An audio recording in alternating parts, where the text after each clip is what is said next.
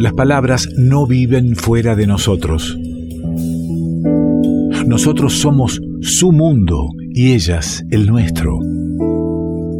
Desde siempre se cuentan y cantan historias. Y algunas veces se convidan en la radio.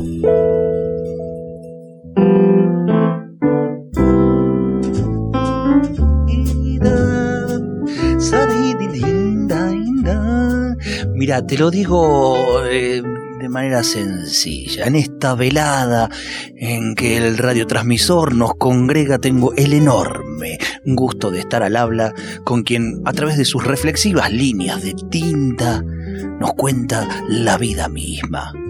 Está en comunicación el querido Oscar Marful. ¿Cómo anda, maestro? Hola, Ale. ¿Qué, recibimiento? Un he, buscado palabras que en mi vida usé para poder presentarte. Bueno, es un honor. Y digo, voy a quedar muy bien con Oscar, este, dándole vueltas y vueltas al, a la presentación. Eh, depende, a veces sí, a veces no. ¿Cómo es eso? A veces no.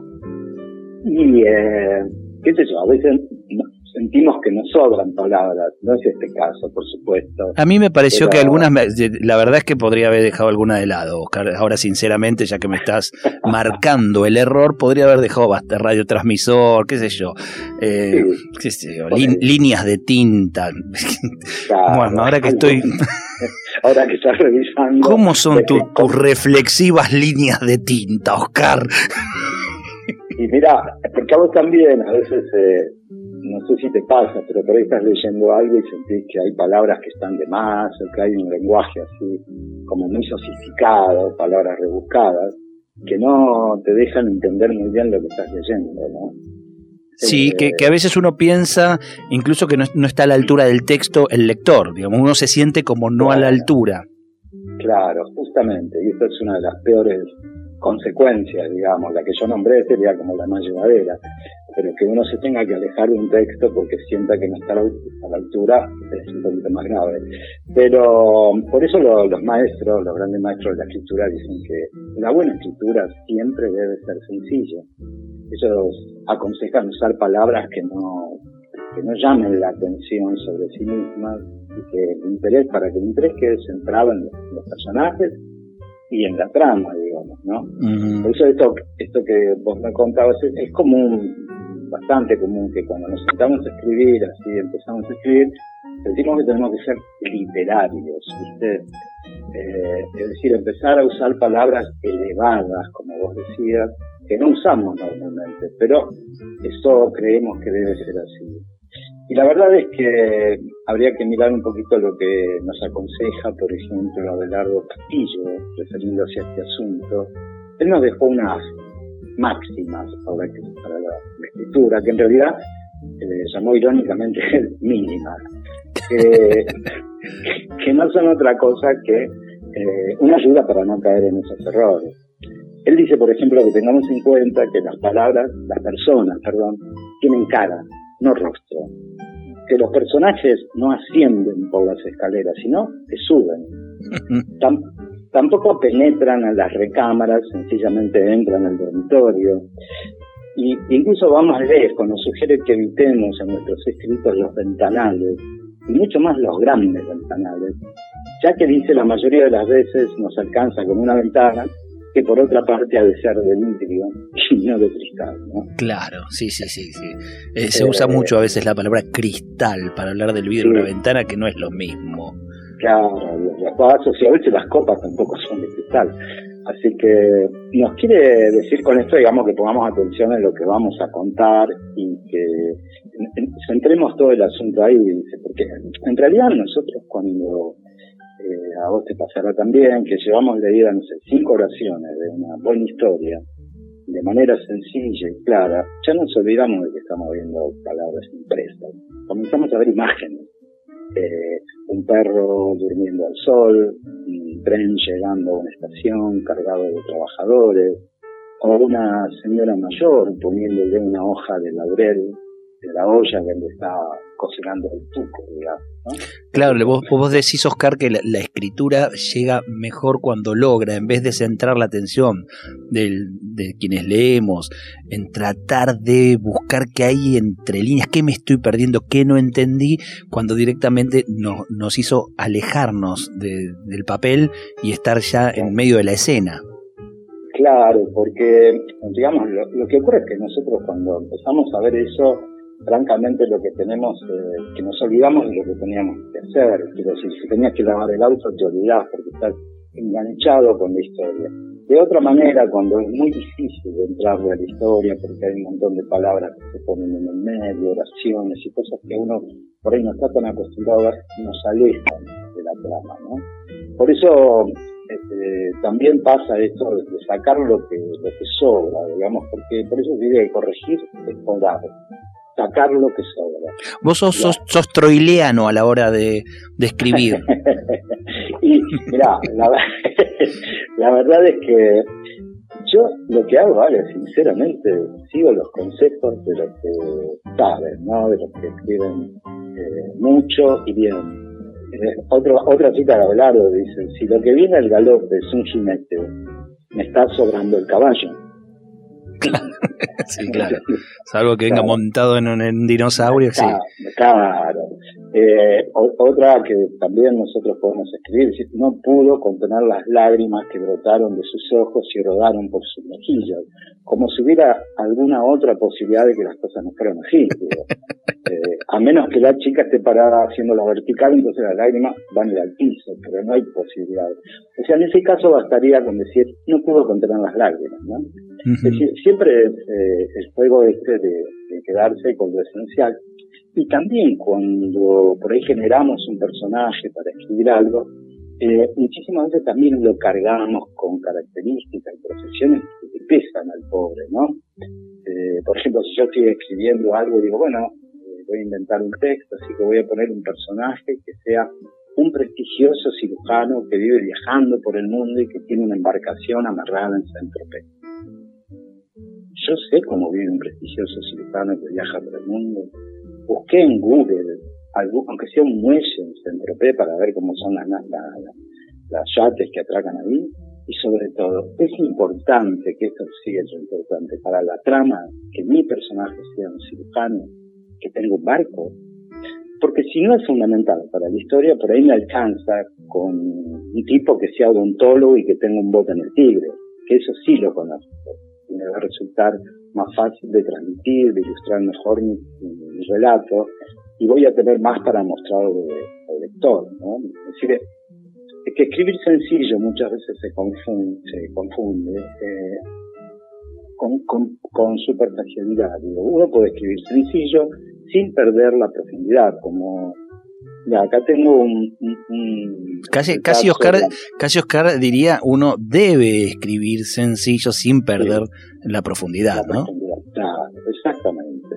Eh, mira, acá tengo uno, un, párrafo de un cuento de, ya que tanto lo cité a Abelardo, eh, que se llama La mujer del otro, si me permitiste ¿La mujer del otro de, de Abelardo Castillo? Sí, la mujer de otro. La mujer de otro. Me, da ganas de, escuchar un poquito. Dale, compartinos. Bueno, hablamos de política, dice, de una noticia que traía el diario de la noche, la noticia de un crimen. Hablamos de la inclemencia del invierno en Buenos Aires, pero ahora tengo la sensación de que no hablamos de Carolina.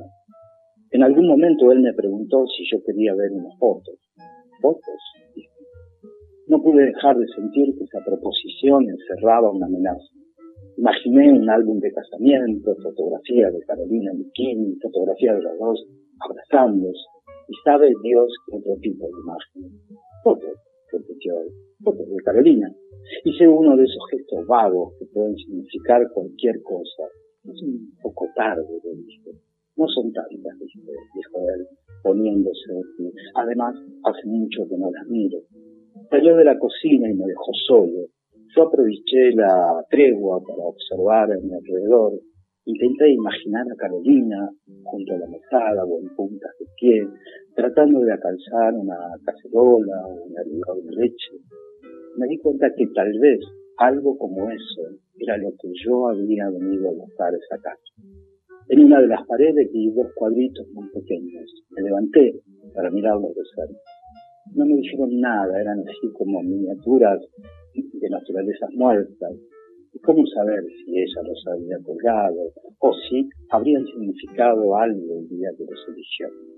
Cuando él volvió traía una caja de cartón, se sentó a unos pocos metros de mí y me alcanzó la primera Carolina sola.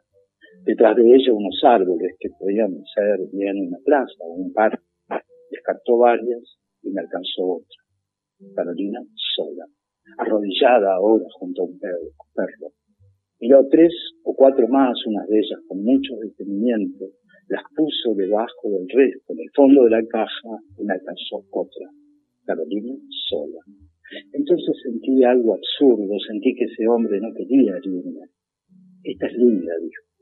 Carolina estaba junto a un buzón, riéndose. Casi sin pensar dije, sí, es linda. Era difícil verla reírse así. Él me miró con un gesto parecido al agradecimiento. Nunca había vuelto a mirarla, dijo. Es que mirarla sola no es lo mismo. Usted no está ninguna de las que me mostró, le dije. Bueno, es que el fotógrafo era yo, dijo él. Eh, Qué lindo. fragmento, hermoso, ¿no? Qué lindo. Eh, así que pensemos que aquí eh, podemos observar en este texto que cumple con la premisa de ser sencillo y profundo, como decías vos recién, ¿no? Eh, algo con lo que soñamos todo lo que escribimos, aunque sea los garabatos, siempre soñamos con ser sencillos y profundos con nuestros textos, ¿no? Eh, yo, sinceramente, Ale, recomiendo fervorosamente leer a Castillo, cualquiera de sus cuentos, especialmente para aquellos que comienzan a escribir, ¿no? si uno busca la simpleza y la profundidad, es uno de los mejores caminos. Pero también, eh, que me refiera también a buscar ejemplos más conocidos por todos. Podría pensar, ¿por qué no en ese caso nuestros autores populares. Eh, autores de, grandes obras, como es el caso del mismísimo Homero Mansi. Nada menos, nada menos. Claro. Él nos dejó en su poesía cantidad de imágenes que nos siguen acompañando por más que pasen los años. O vos o yo podemos olvidarnos de, de aquel pedazo de barrio allá en Pompeya. Claro, que lo podemos ver, ¿eh? Claro. Nos ha mostrado ese barrio. Tal cual. Eh, dice dormido al costado del terraplén, ¿no? Y el farol balanceando en la barrera, que es algo que es una imagen bien linda. Y el misterio de adiós que siembra el tren. ¿Quién puede olvidarse eso? Y bueno, Homero Mansi, nada menos, Abelardo Castillo. Lo interesante es eh, tomar esto, esto que, vas marcando de cada uno y, por supuesto que no somos ellos, pero sí podemos seguir la senda como nos salga, probar, intentarlo. Eh, es, mejor, eh, es mejor probar tras el camino y la huella de esta gente, ¿no? Siempre va a ser mejor siempre. Además, eh, fundamentalmente leerlos, prestarle atención, prestarle atención y luego ver de qué manera, tal cual decís vos, eh, podemos eh, hacer, hacer un recorrido en la huella que ellos dejan. La Querido, verdad que, sí. Que, eso es lo que deberíamos hacer, sí. Querido amigo, decía que nos quedamos, por supuesto, eh, escuchándolo a Mansi, escuchando eh, esas imágenes de barrio, de barrio de tango, si le parece, en la voz, en la mirada de, de de Alejandro Guyot, un amigo de la casa, y Darío Barros, si le parece. Buenísimo. Eh, el dúo Guyot Barros. Entonces le mando un abrazo grande, querido. Abrazo, Ale. Hasta, hasta cada momento, esos Karmar Full que nos, nos pintó ahí. Escribir sencillo y profundo, como los grandes poetas, como los grandes literatos, como, como Mansi, por ejemplo. Un pedazo de barrio allá en Pompeya, durmiéndose al costado del terraplén. Un farol balanceando en la barrera y el misterio de adiós que siembra el teré. Un ladrido de perros a la luna y el amor escondido en un portón y los sapos redoblando en la laguna y a lo lejos la voz del bandoneón. Barrio de tango, luna y misterio, calles lejanas, ¿cómo estarán viejos amigos que hoy ni recuerdo que se habrán hecho? ¿Dónde estarán? Barrio de tango, que fue de aquella Juana la rubia que tanto amé? Sabrá que sufro pensando en ella desde la tarde que la dejé. Barrio de tango, luna y misterio, desde el recuerdo te vuelvo a ver.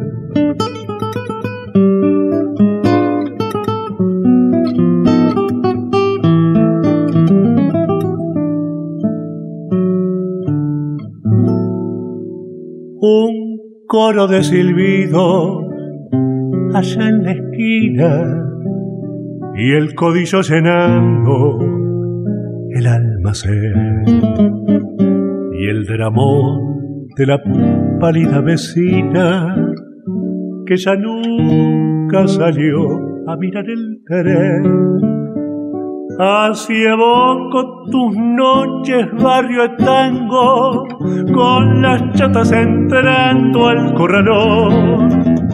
Y la luna chapaleando sobre el fango, y en lo lejos la voz del bandoneón.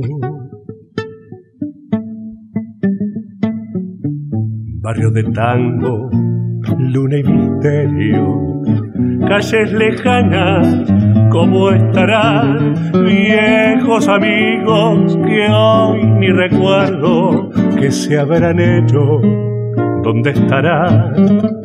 Barrio de tango que fue de aquella Juana la rubia que tanto amé.